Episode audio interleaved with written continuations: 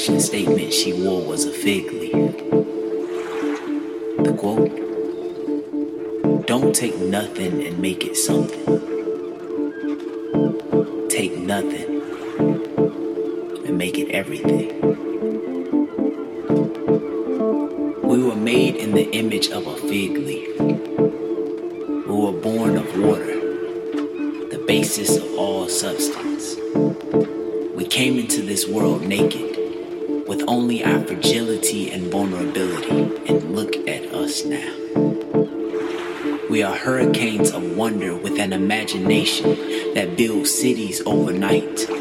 There is nothing ordinary about someone who paints the sky with their eyes closed and speeds heartbeats with their voice tones.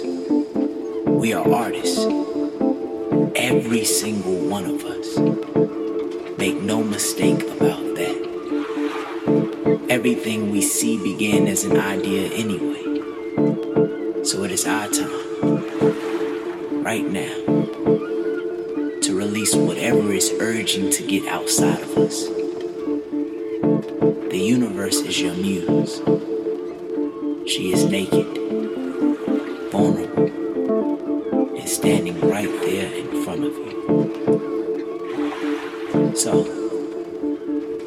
what are you going to create when the entire world is your canvas?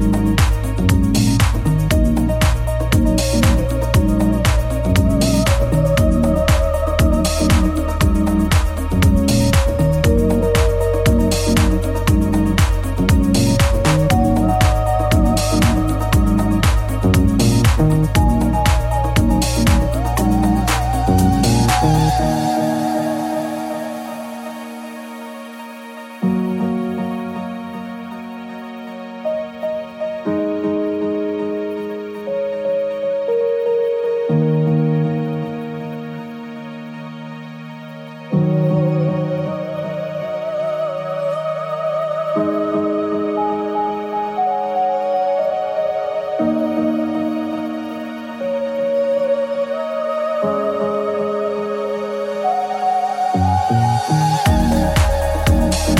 you.